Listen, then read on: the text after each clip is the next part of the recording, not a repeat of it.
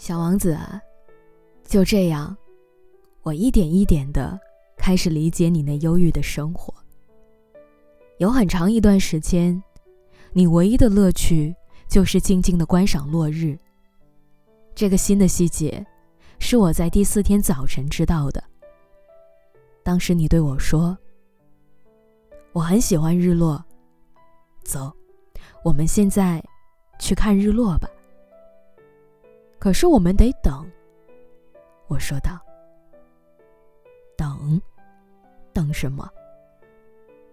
等日落呀！我们必须等到太阳下山。”一开始你显得非常惊讶，随后你就自顾自的笑了起来。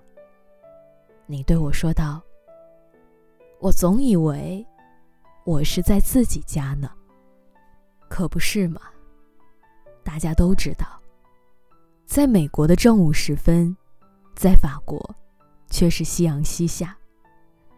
如果你能在一分钟之内飞到法国，你就可以从正午的阳光下直接进入夕阳的余晖中。可惜，那是不可能的，因为法国太遥远了。但在你那颗小小的星球上，我的小王子。你只需要把你的椅子挪动几步就可以了。你可以随时看着这一天结束，看着暮色降临。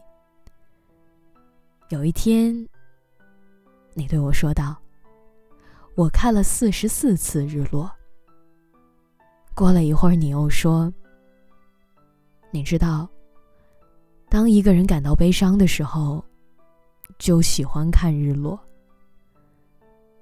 那么，你很悲伤吗？我问。在你看四十四次日落的那天，但是，小王子没有回答。我心爱的花在哪儿呢？是不是没能长大？是付出无法？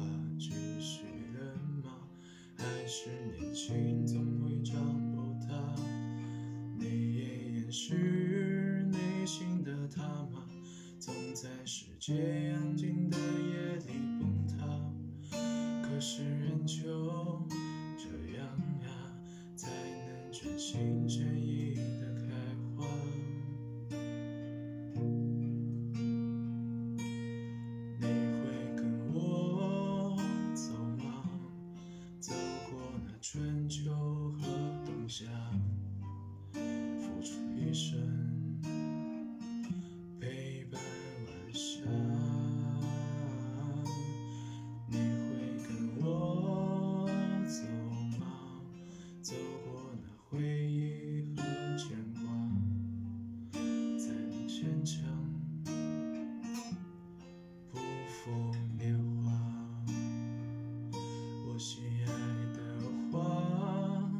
去哪了？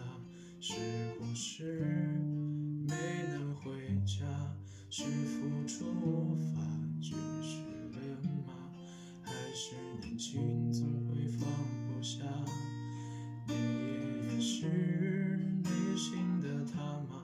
总在世界安静的夜里崩塌，可是仍旧。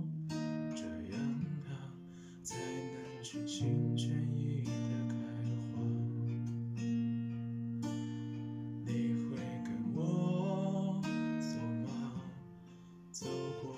春秋